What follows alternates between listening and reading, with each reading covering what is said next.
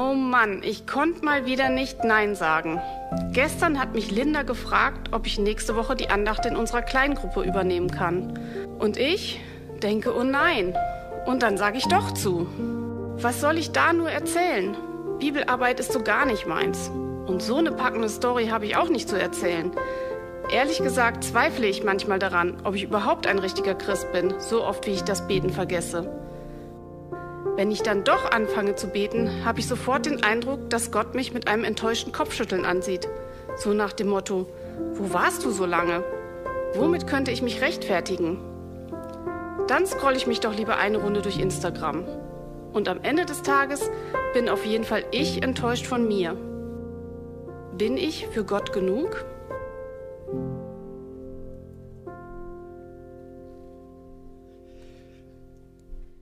Bin ich für Gott genug?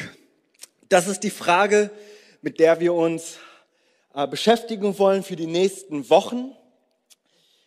Bin ich für Gott genug? Und wenn ich diese Frage so höre, ist das so echt eine steile Ansage, oder? Was für eine steile Frage. Bin ich genug, für Gott? Also ich habe mal so drüber nachgedacht und ich musste mich dran erinnern, als ich dann damals meine heutige Frau dann daten wollte, da habe ich dann sie umworben, sie gefragt und sie hat mir einen Korb gegeben. Und ich dachte mir so, ich bin ja noch nicht mal gut genug für dieses Mädel gewesen. Wie kann ich gut genug für einen Gott sein? Und dann äh, mein heutiger Schwiegervater habe ich dann auch gefragt, ob denn er seine Tochter mit mir, hat er mir auch einen Korb gegeben und ich auch war nicht gut genug für meinen Schwiegervater. Und dann frage ich mich so, wie soll ich es denn erst bei Gott schaffen? Alle junge Männer fragen sich wahrscheinlich, ja Jimmy, wie hast du denn geschafft? Also Junge, da musst du jetzt einfach mal selber durch, okay? Aber verstehst du, verstehst du so, da, diese Frage, bin ich genug für Gott, ist schon eine steile Frage wo ich immer wieder an Grenzen komme in meinem Leben, in meinem Alltag, wo ich denke, ich bin nicht gut genug. Ich kann mich erinnern, ich äh, in der Schule, als ich dann eine, eine 5 wieder mit nach Hause gebracht habe, wisst ihr, was da in mir passiert ist? Ey, wirklich, ich war wie so ein armer Drops, der nach Hause gegangen ist und ich bin wie so eine 5 nach Hause gelaufen. Wisst ihr, wie das aussieht? Eigentlich so, ne? So, aber als ich das so aufgeschrieben habe, dachte ich so, ja, wie eine Fünf. Also wirklich total, wo ich dachte so, das gibt es gar nicht. Ich habe wie eine Fünf gedacht, ich habe den anderen wie eine Fünf behandelt. Ich habe mich selber wie eine Fünf behandelt, weil ich dachte, ich bin eine Fünf. Und das ist so jener Punkt in dieser Predigtreihe, wo wir hineinkommen, wo wir sagen, okay, wir leben in einer Gesellschaft, wo wir immer mehr, immer besser, irgendwie immer Aufstiegsmöglichkeiten und immer mehr Ergebnisse, immer mehr Resultate, immer mehr Abschlüsse. Und all das sind so Dinge, wo wir getrieben sind, um irgendwie dieser Gesellschaft entgegenzukommen und zu sagen, ich bin genug. Und in uns wird es immer wieder vermittelt. Und ich weiß nicht, ob das bei dir so ist. Ich weiß nicht, ob du einen Korb in deinem Leben jemals bekommen hast. Aber dieses Gefühl, wir sind nicht genug. Ich bin nicht genug. Ich habe nicht genug. Und ich, ich glaube, dass diese Predigtreihe uns eben helfen soll, an jeden Punkt zu kommen, wo wir verstehen, dass Gott einen Blick auf unser Leben hat, auf dein Leben hat und dich anschaut und denkt so, du bist genug. Du bist genug für mich. Und es ist menschlich kaum zu fassen, weil wir das immer gleich irgendwie mit einer Leistung beweisen wollen, zeigen wollen, weil wir immer in Leistungen bewerten. Und ich sage das vorne raus, Gott hat nichts gegen Leistung. Gott hat nichts gegen Ergebnisse, er hat nichts gegen Zahlen und Zeugnissen. Er hat dagegen gar nichts. Aber ich möchte euch nochmal sagen, es ist ein schmaler Grat. Und dieser schmale Grat, den äh, ist so ein Satz, den ich so uns mitgebracht habe, den habe ich schon mal verwendet. Wenn du von dem Applaus der Menschen lebst, wirst du von der Kritik der Menschen sterben. wenn wir in unserer Gesellschaft, wenn wir in unserem Denken so aufgebaut sind, dass wir immer wieder eine Anerkennung von Menschen bekommen müssen, wenn wir immer wieder einen Applaus von Menschen bekommen müssen, dann gibt es immer diese Wende in unserem Leben, dass wenn eine Kritik kommt oder vielleicht jemand, der was Blödes gesagt hat, was gesagt hat, was nicht so gemeint war, was wir dann gedanklich mitnehmen und dann darüber nicht schlafen können und, und, und das unseren Schlaf raubt. In dieser Spannung befinden wir uns immer wieder. Und diese Predigtreihe, und das glaube ich, hat einfach diese Kraft, uns freizusetzen von Meinung von Menschen, von inneren Befinden, hinzukommen, zu sagen, Gott, wie siehst du mich? Und ich glaube, dass das so eine ganz, ganz große Chance ist, dass wir an einen Punkt kommen, wo wir sagen, wir wollen uns nicht definieren lassen mit dem, was andere Menschen über uns sagen. Ich möchte mich nicht davon definieren lassen, ob ich Erfolg oder Misserfolg habe. Ich möchte mich von meinem Bankkonto nicht definieren lassen und ich möchte mich erst recht nicht von Social Media definieren lassen. Sondern dass ich weiß, es gibt einen liebenden Gott, der so bedingungslos, und das ist ein sehr wichtiges Wort, uns bedingungslos liebt. Und er liebt dich so, wie du bist. Und na klar, wir wissen, weil er dich so liebt, lässt er dich nicht so, wie du bist. Das ist gar nicht die Baustelle. Aber er liebt dich so, wie du bist. Mir ist Römer 5 äh, eingefallen, das ist nicht meine Bibeltextstelle, ich werde gleich nochmal dazu kommen. Aber da heißt es, dass Christus dass Gott seine Liebe zu uns erweist, dass Christus, als wir noch Sünder waren, für uns gestorben ist. Als wir noch Sünder waren. Also nicht erstmal, als du alles richtig auf die Reihe bekommen hast. Nicht als du genug warst und alle Leistungen vollbracht hast. Sondern als du noch ein Sünder warst, ist Christus für dich gestorben. Bedingungslose Liebe. Er schaut dich an, ist extremst begeistert von dir. Mitten einer Welt, mitten einer Welt, wo die Gesellschaft nicht genug von Leistung bekommt, ruft Gott hinein, du bist genug. Du bist genug. Ich weiß nicht, ob das so heute in unser Herz rutscht, aber das ist unser Gebet. Das ist das Gebet von unserem Team der Leitungsebene 1, wo wir gesagt haben, ja, auch in dieser Zeit, nicht nur für diese Zeit, aber auch in dieser Zeit wollen wir doch diese Erkenntnis haben, dass ich genug für Gott bin. Und hier, das ist meine Bibelstelle aus dem 2. Korintherbrief, Kapitel 12, Vers 9. Du kannst gerne aufschlagen, ich werde ein bisschen im Korintherbrief bleiben heute, aber der 2. Korintherbrief, Kapitel 12, Vers 9, ein relativ bekannter Vers.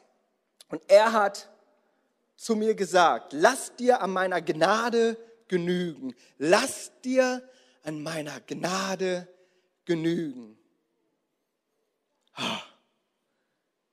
Es ist so richtig gegen diesen Strom dieser Welt, oder? So richtig Counterculture. Lass dir an meiner Gnade genügen, denn meine Kraft wird in der Schwachheit vollkommen. Geht der Vers weiter? Darum will ich mich am liebsten viel mehr meiner Schwachheiten rühmen, damit die Kraft des Christus bei mir wohne. Also wir haben Paulus, der an diesem Punkt ist, der gesagt bekommt von Gott, lass dir an meiner Gnade genügen. Also meine Gnade ist genug für dich.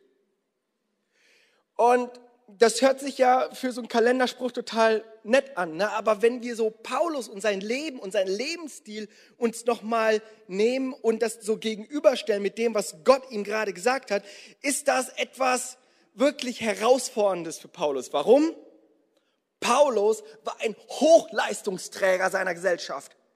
Bevor er Jesus kennengelernt hat persönlich, da hat er für die Juden gearbeitet und er hat, er hat die Christen verfolgt und die Christen getötet wie kein zweiter.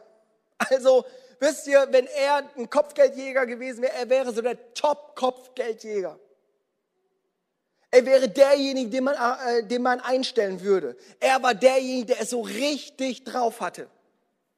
Und dann hat er sich bekehrt, er hat eine Erscheinung von Gott bekommen Viele sagen, er sei vom Esel gefallen, das kannst du mal nachlesen. Der Esel ist gar nicht in der Geschichte, aber er ist auf seine Knie gefallen und hat diese Erleuchtung von Gott bekommen. Er bekehrt sich und was macht er? Er gibt nun Vollgas, er ist nun ein Hochleistungsträger für die Christen. Hat da ein paar Missionsreisen, gründet seine Kirchen und er ist so richtig gut drauf. Und wer nicht Schritt hält, den lässt er fallen. Johannes Markus, lese mal in Apostelgeschichte 15 der mit ihm auf der Missionsreise war und dann will er eine nächste machen und Barnabas will dann Johannes Markus mitnehmen und sagt, nein, nein, nein, den nehmen wir nicht mehr mit. Ja, den, der, der konnte nicht mithalten, den lassen wir mal fallen, der ist nicht effektiv. So ein richtiger Hochleistungsträger. Und dann lesen wir, wir sind ja hier in Kapitel 12, 2. Korinther, in dem Kapitel davor, da zählt er so seine Vita auf. Und dann sagt er so, und er ist im Kampf gegen die sozusagen Überaposteln, werde ich gleich nochmal was zu sagen. Aber da zählt er seine Vita auf, was er denn nicht alles als Apostel gemacht hat. Ich habe immer ein paar Sachen rausgeschrieben und ich dachte mir so, ich, ich musste richtig lol, also ich musste laut lachen, ja. Ich war in meinem Büro und ich dachte mir so, Junge, was bist du für ein Typ? Und dann heißt es so, schau mal, ich als Apostel, ich habe mehr gearbeitet als sie alle. Und dann sagt er, ich war öfter gefangen genommen. Was für ein Skandal. Ja? Stell dir vor, ich würde euch sagen, ey, die letzten zwei Wochen war ich im Gefängnis, aber hey, preis, preis den Herrn, jetzt habe ich wieder das Mikrofon. Es ist so, öfter gefangen genommen, er hat mehr Schläge erlitten. Dieser arme Sack, ja, ich meine, der arme Junge, in Todesnöten war er, Geißelhiebe, also, boah, also, keine Ahnung, das, das war schon wirklich, wirklich hart. Mit Stöcken wurde er geschlagen. Wurdest du schon mal mit dem Stock geschlagen? Nee, weißt du, das hört sich so in der Bibel, auch Stöcke schlagen, ne? aber hey, aua, ja, bitte nicht. Steine, er wurde gesteinigt. Schiffbruch, dreimal. Ich meine, keine Ahnung, auf was er gefahren ist, aber dreimal Schiffbruch. Und dann heißt es dort, dass er einmal einen ganzen Tag oder eine ganze Nacht auf offenem Meer dann irgendwie auf dem Wasser war.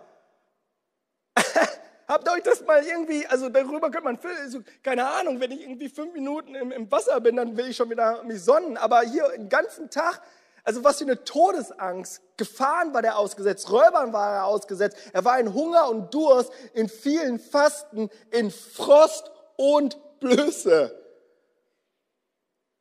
Also wisst ihr, Paulus, der hat es schon so richtig drauf gehabt. Dieser Typ, der der hatte einfach, er war ein absoluter Überflieger. Dass wenn er was, irgendwas erreichen wollte, das hat er wahrscheinlich dann auch erreicht. So müsst ihr euch einen Paulus vorstellen. Nun, jener Paulus schreibt aber den zweiten Korintherbrief und da heißt es, er ist auch bekannt unter dem Tränenbrief. Kapitel 2, Vers 4. Da sagt er, er schreibt diesen Brief unter Tränen. Warum schreibt er diesen Brief unter Tränen? Weil nämlich die Gemeinde, die er in Korinth gegründet hat, mit vielen anderen Überaposteln, die sich selber irgendwie so dahingestellt haben und nun die Gemeinde auf den falschen Weg führt.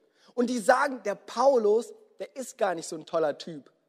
Die sagen so, der Paulus, der ist eigentlich gar nicht so cool. Wisst ihr was? Und dann lesen wir im zweiten Korintherbrief, was die Überaposteln so über, über Paulus sagen. Ich habe uns so fünf Dinge mitgebracht. Schau mal, die sagen, Paulus ist ein Schwächling. Das ist schon mal krass. Dieser Hochleistungsträger, der Gemeindegründer, der da unterwegs war, da heißt es so, äh, sein Auftreten sei matt und armselig. Kapitel 10, Vers 10. In seinen Briefen gebraucht er große Worte, sagen die Überapostel, die Kritiker. Doch wenn er davon uns geht, ist er ängstlich und zaghaft. Hä, da habe ich überlegt, so, Paulus, in meinen Augen, ist irgendwie so ein Zwei-Meter-Mann, irgendwie so richtig ein Bodybuilder. Und wenn er so auftrat, dann war das, glaube ich, irgendwie alles anders. Aber er sagt, nein, nein, nein, er war ein Schwächling. Zweitens, er war ein schlechter Redner. Die Kritiker sagen zu ihm, und das ist wohl auch nachweislich im Neuen Testament so ein bisschen bekannt, dass Barnabas eher so der Redner war und Paulus, keine Ahnung, der Mächtige, keine Ahnung. Aber er war kein guter Redner. In, äh, in Vers 10, Vers 10 geht es nämlich weiter. In der Hoffnung für alle heißt es, und wen beeindruckt schon, was er sagt? Die Rede ist verachtenswert. In meiner Schlachterübersetzung heißt es so, verachtenswert. Und da verteidigt er sich in Kapitel 11, Vers 6 und dann sagt er, greift er das auf. Und wenn ich schon ungeschickt bin in der Rede, sagt er, habe ich zumindest eine Erkenntnis und eine Offenbarung. Das heißt, er leugnet es gar nicht, dass er ein schlechter Redner war. Es bedeutete, es waren hier so die Überapostel, die hatten ein gutes Auftreten, die waren charismatisch, die konnten gut reden, aber Paulus, ey, du bist einfach peinlich. Du bist einfach peinlich. Und liebe Gemeinde, liebe Gemeinde, er hat das hier Ding vielleicht gegründet, aber ey, jetzt vergesst ihn mal, sondern, sondern uns könnt er nun einladen und ordentlich auszahlen. Als wäre das nicht ähm, genug, das ist das dritte Stichwort, Paulus, er war arm. so, schaut doch mal, was ist denn Paulus für ein Zeugnis? Ich meine, Korinth war ja wirklich florierend und da waren die Geschäfte groß und war eine Hafenstadt und da ging so richtig der Handel ab. Aber so, so, so ein armer Paulus, so, so, so ein armer Schlucker, was will der uns denn von dem Segen Gottes erzählen? Der wurde einfach als armselig gesehen. Die Kritiker, die sagen halt, dass Paulus der Gemeinde nicht nur finanziell zur Last gefallen ist, sondern dass er einfach ein absoluter Loser ist. Hier ist dieser Hochleistungsträger, der so alles hingibt für Gott, der dann plötzlich diese Kritiken kommt, bekommt und es so auf ihn einprasselt. Und viertens heißt es, er sei kein richtiger Apostel. Und das muss tief gegangen sein. Du bist ja noch nie mal ein richtiger Apostel. Wir haben hier unsere Abschlüsse. Wir haben hier, keine Ahnung, unseren Bildungsweg haben wir gegangen. Aber du, und dann heißt es, Kapitel 12, Vers 12, denn ich habe bewiesen, dass ich wirklich ein Apostel bin, muss der Paulus selber so sagen. Durch meine unermüdliche Arbeit bei euch, trotz zahlreicher Schwierigkeiten, durch Zeichenwunder und andere machtvolle Taten. Also wir befinden uns hier in Kapitel 11 und Kapitel 12 im zweiten Korintherbrief, der Tränenbrief, wo Paulus sie tatsächlich etwas klarstellen will und gegen diese Kritiker angeht. Und dann heißt es, und das ist das fünfte und letzte, Paulus ist geplagt, und das kennen vielleicht einige, wo es heißt, dass er ein Pfahl im Fleisch hat, geplagt ist, dass der Teufel, der Satan ihm mit Fäusten schlägt. Viele Theologen haben dann daraus geschlossen, ah, der war wahrscheinlich krank. Aber Krankheit war es wahrscheinlich nicht, weil normalerweise sprach Paulus immer ganz offen über Krankheit. Der hat das dann nicht irgendwie groß mit Satan und Schlägen mit Fäusten und so umschrieben, sondern er sagte einfach, hat Krankheit einfach beim Namen genannt. Aber das, was er hier meint, und das müssen wir im Zusammenhang lesen, bittet er Gott, dass er ihn davon befreit. Und Gott befreit ihn davon nicht. Und wisst ihr aus diesem Zusammenhang, wo, was diese Plage des, des Pfahl des Fleisches war? Genau das, was die Überapostel ihm vorgeworfen hatten.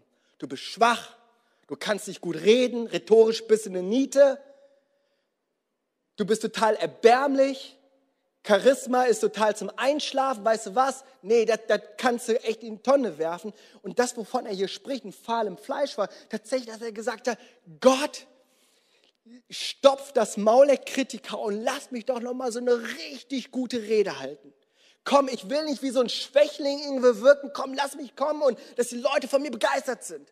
Wenn ich rede, sollen die Menschen irgendwie von, ihrem, von ihren Stühlen aufspringen und sagen, Halleluja, Maranatha und keine Ahnung was, bete für mich, Paulus.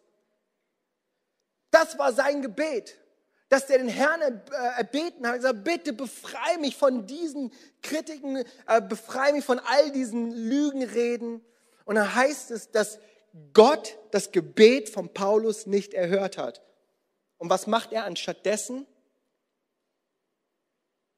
Was macht Gott anstattdessen? Er sagt ihm, lass dir in meiner Gnade genügen. Das bedeutet, sein Gebet, dass Gott seine Schwachheit nimmt. Die Antwort von Gott war nicht Stärke. Die Antwort von Gott war Schwäche. Er hat gesagt so, ich werde dich genau da lassen, wo du bist. Ich werde dich genau da lassen, wo du bist. Aber ich werde dein Herz verändern. Ich werde dir nicht noch mehr Supermächte geben, noch mehr Superpower geben. Ich werde dich nicht irgendwie berühren und plötzlich kannst du fliegen. sondern lass dir an meiner Gnade genügen. Lass dir wissen und sagen, dass Gott alles ist, was du brauchst. Dass Jesus genug ist. Verstehe, dass für dich, Paulus, Jesus genug ist. Ich weiß, du hast dich immer so dadurch definieren lassen wollen, äh, was du alles getan hast, was du alles erreicht hast. Aber Paulus, an jener Stelle darfst du wissen, ich befreie dich hier nicht von deinen Schwächen, sondern ich möchte dir diese Antwort geben, dass du mit all deinen Schwächen auch genug bist. Gottes Antwort auf Paulus Schwäche ist nicht Stärke, sondern seine Antwort ist, du bist genug. Lass dir an meiner Gnade genügen. Und wenn wir uns so den zweiten Korinther so durchlesen, den ganzen Brief und so anschauen, dann erkennen wir, dass Paulus in der Nachfolge Jesu eben nicht mehr diesen harten, starken Hochleistungsträger spielen musste. Er konnte das dann plötzlich ablegen. Er wusste, dass Gott ihn so gebrauchen möchte, wie er ist, mit all seinen Schwächen, mit all seinen Makeln möchte Gott ihn weiterhin gebrauchen. Und er lässt ihn wissen, ich wirke in deiner Schwachheit. Und übrigens, Paulus, ich wirkte auch in deiner, Stärke, äh, in, in, in deiner Stärke. Der, derjenige, der gewirkt hat in deiner Stärke, das war auch ich, aber eben auch in deiner Schwachheit. Und für Paulus, der hat das verstanden. Wenn ich das so manchmal lese, lass ich an meiner Gnade genügen, das ist auch so ein perfekter Kalenderspruch, oder? Aber so ein Paulus, der hat es wirklich verstanden. Mit der Zeit ist er diesen Weg gegangen der Schwachheit. Er hat sich von den in Galatien, äh, in Galatien hat er eine Gemeinde gegründet, die haben sich um ihn gesorgt, als er krank war. Das war, er hatte da nicht den Starken spielen müssen. Wir lesen am Ende seines Dienstes, im zweiten Timotheusbrief, den Johannes Markus habe ich euch erwähnt, oder? Dass er ihn fallen gelassen hat. Im zweiten Timotheusbrief lesen wir, dass er sagt, holt mir Johannes Markus, denn er ist mir nützlich. Da ist etwas passiert in Paulus. Das war nicht irgendwo ein toller Spruch, den Gott ihm gegeben hat und er den Korinthern jetzt weitergibt, sondern das hat er tatsächlich verinnerlicht. Lass dir an meiner Gnade genügen. Da ist etwas mit Paulus passiert. Und die Erkenntnis, dass ich für Gott genug bin, diese Erkenntnis, dass ich weiß, dass ich genug bin und nicht in den Dingen, die ich tue, erlaubt mir auch endlich anzunehmen, dass ich einen himmlischen Vater habe, der mich bedingungslos liebt.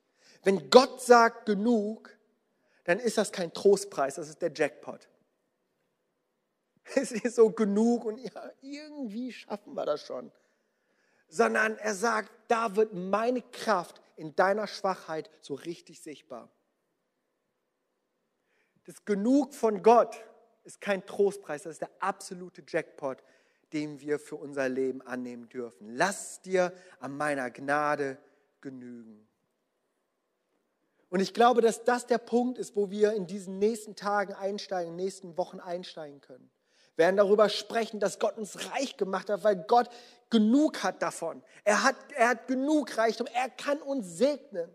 Wir werden über Vergebung sprechen, weil ja, wenn wir diese Genügsamkeit haben, wenn wir verstehen, dass wir in Gott sind, dann können wir vergeben und Vergebung empfangen, dass Gott wirklich für unser Leben genug ist. Und ich glaube, dass das eben jener Punkt ist, sich seiner Gnade zu genügen. Hey, wisst ihr, das ist etwas, was wir neu lernen dürfen. Ich habe so darüber nachgedacht, so einfach ist das gar nicht, oder? Wir sind immer Getriebene. Es muss irgendwie immer besser werden. Ich weiß nicht, ob du das mal gehört hast, wen der Teufel nicht stoppen kann, den hetzt er. Und ich dachte mir so, diese Wahrheit zu verstehen, dass Gott genug ist, das braucht auch echte Disziplin, echte Arbeit, um eben still zu werden. Ich habe nach Gebetsanliegen über Social Media mal irgendwie so eine Aktion gehabt und ganz, ganz viele Leute haben mir geschrieben, dass sie während dem Lockdown eine eine Unruhe in sich haben, obwohl alles um sie herum ruhig ist. Und das ist hochinteressant. Das waren ungefähr 60 Leute, die diesem Gebetsaufruf gefolgt sind, gesagt haben, ja, das ist bei mir genauso. Und ich dachte mir so, das ist es, ja, das ist es ganz genau, dass der Mensch in dieser Ruhe des Hörens, des In sich Gehens, diesen inneren Frieden verloren haben. Und ich glaube, dass das eben jene Arbeit ist, der wir nachgehen dürfen. Wenn wir hier darüber sprechen, es ist, du bist genug für Gott, dann gilt es, es irgendwie anzunehmen, aber das ist ja, wir können es ja den Menschen nicht reinprügeln, oder? Ich kann es mir selber nicht irgendwie mich dazu zwingen, irgendwie genug, genug und dann mache ich mir nochmal einen Stress und dann versuche ich noch mehr Leistung zu bringen, um irgendwie genügsam zu sein. Und dann ist das aber an jenem Punkt, wo wir es, glaube ich, wieder ganz neu lernen dürfen, in dieser Disziplin auch zu stehen, zu sagen, ich möchte es lernen, dass ich genug für Gott bin. Und ich möchte das ergreifen. Und ich habe mich gefragt, wie machen wir das denn? Und das ist so mein, mein Aufruf für die nächsten fünf Wochen, dass wir uns jeden Tag, jeden Tag, fünf Wochen, fünf Minuten nehmen, jeden Tag fünf Minuten, unser Handy auf Flugmodus stellen und einfach nur still sind. Er hat mich gefragt, was würde das eigentlich machen, diese Disziplin, die wir aufbauen? Einfach mal keine To-Do-Listen abarbeiten. Einfach mal still sein, gar nicht irgendwie zu versuchen, irgendwas jetzt gerade effektiv zu tun, sondern einfach in diese Stille zu kommen und da zu glauben und, dafür, und ich, das ist mein Gebet, dass das etwas, eine Erkenntnis in uns wirkt, dass wir verstehen, Gott ist genug für mein Leben. Und das ist die Aufgabe, die ich uns gebe. Fünf Wochen, so lange geht jetzt die nächste, die nächsten fünf Wochen, werden wir über genug sprechen. Fünf Wochen, jeden Tag, fünf Minuten Flugmodus stellen. Einfach mal nichts tun, zur Ruhe kommen, zur Stille kommen. Und ich glaube, dass das Minuten sein können, wo Gott zu uns sprechen wird. Dass das unser ganzes Sein einfach ganz neu definieren lässt. Dein Wert, der, der lässt sich nicht definieren mit dem, was du ihm vorweisen kannst. Dein Wert wurde definiert am Kreuz. Dein Wert wurde definiert am Kreuz, als er dein Leben sah, bedingungslos dich geliebt hat und für dich gestorben ist. Genug. Ich bin genug für Gott. Ich glaube, ich glaube, dass das uns freisetzen wird. Dass wenn wir das verstehen und annehmen können, dass das uns freisetzen wird. Lass uns gemeinsam aufstehen. Thomas Merten, es war ein Mönch, der hat gesagt, nicht alle sind zum Emeriten berufen, aber alle Menschen brauchen ausreichend Stille und Einsamkeit in ihrem Leben, damit sie wenigstens manchmal die tiefe innere Stimme ihres eigenen Ichs hören können. Auf uns prasseln so viel Dezibel auf unsere Ohren. Es ist schon fast erschreckend zu sehen, wie wir mit Ruhe gar nicht mehr so richtig umgehen können. Es muss irgendwie, jede stille Minute muss irgendwie gefüllt werden. Wenn es nicht Arbeit ist, dann ist es Entertainment. Wenn es nicht Entertainment ist, ist es Social Media.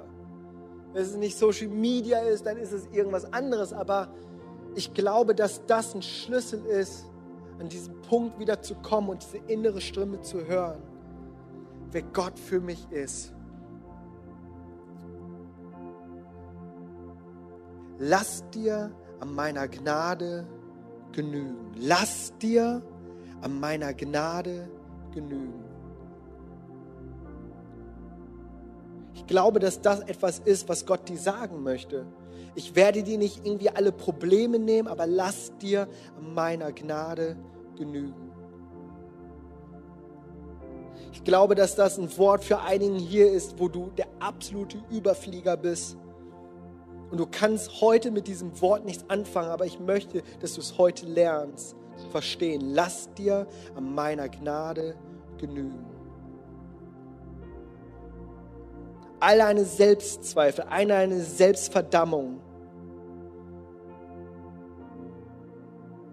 wo du ein Getriebener dieser Gesellschaft bist, von Social Media und von all dem Außen, was die Erwartungen sind, möchte ich dir hineinsprechen und dass wir uns eins machen mit Paulus. Lass dir an meiner Gnade genügen.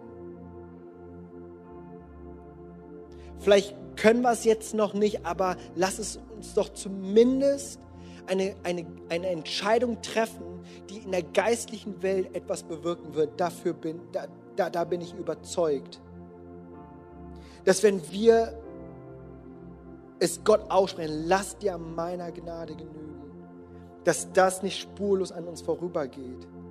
Und diese Übung mitnehmen, fünf Wochen, jeden Tag fünf Minuten auf Flugmodus gehen.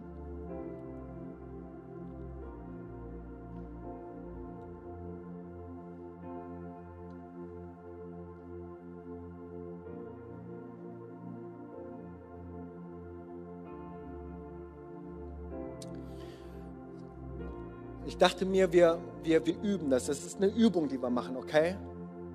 Diese fünf Minuten habe ich jetzt nicht bekommen, aber lass uns eine Minute, das ist, das ist der Einstieg, okay? Eine Minute ist gerade mal machen. Ich habe mein Handy, hat jemand, hast du dein Handy dabei? Mach mal, mach mal bitte Timer eine Minute und Flugmodus. Ja, wir müssen das jetzt wirklich üben. Hört sich total simpel an, ne? aber so, so funktioniert das. Gibst du uns okay? Okay, vielleicht können wir Musik ganz kurz, ganz kurz ausmachen. Einmal eine ganze, eine Minute. Eine Minute. Okay, ab jetzt.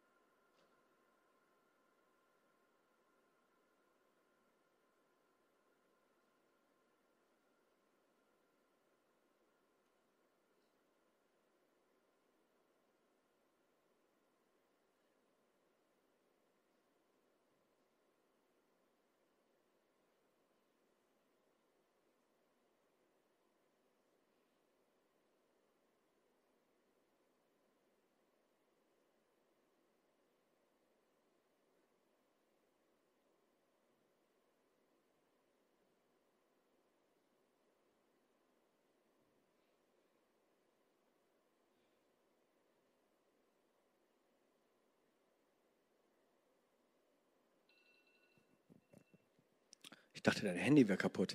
Aber gut. Jesus und so beten wir, dass wir in diese Übung reinkommen, Herr. Das mag so ganz anders als so unser Befinden sein, aber wir, wir wollen, Jesus, dass wir diese Disziplin aufbauen, Vater. Weil wir wissen, dass das etwas ist, was uns freisetzen wird. ich danke dir für deine bedingungslose Liebe. Ich danke dir, Jesus, Herr, dass, dass du sagst, dass wir genug sind für dich, Herr, und dass wir dich anschauen und dir das als Echo zurückrufen, Jesus, du bist genug. Und ich möchte einfach gerade fragen, wenn du hier bist, in diesem Saal oder im Livestream und Gott nicht kennst und dein ganzes Leben sich nur definiert in dem, was du hier eben tust oder eben nicht getan hast und sagst, ich möchte diesen bedingungslosen Gott, der für mich gestorben ist, als ich noch ein Sünder war, als ich noch getrennt von Gott war, ihn anzunehmen als mein Gott, als mein Herrn. Wenn du hier bist, darfst du jetzt gerade diese Entscheidung treffen. Im Livestream kannst du einfach Ja sagen. Ja. Und dein Bildschirm kannst du schütteln und sagen, ja, ich will Gott in meinem Leben. Dann möchte ich gern beten für dich. Himmlischer Vater, ich danke dir für jeden Einzelnen, der jetzt gerade sein Herz weit macht, um dir zu begegnen, vielleicht zum allerersten Mal, vielleicht zum wiederholten Mal. Aber ich danke dir, Jesus, dass du derselbe bist. Und dass du dich, ja, dass du dich für uns hingegeben hast und dass du dich ausstreckst nach uns. Und so bete ich, Herr, dass du Schuld nimmst und dass du uns führst an dein Herz und dass du uns rufst in deine Gemeinschaft, in deine Kirche, eins zu sein mit dir. Jesus, Herr, dich wollen wir ehren, dir wollen wir danken, Herr, und alle Ehre geben. Amen.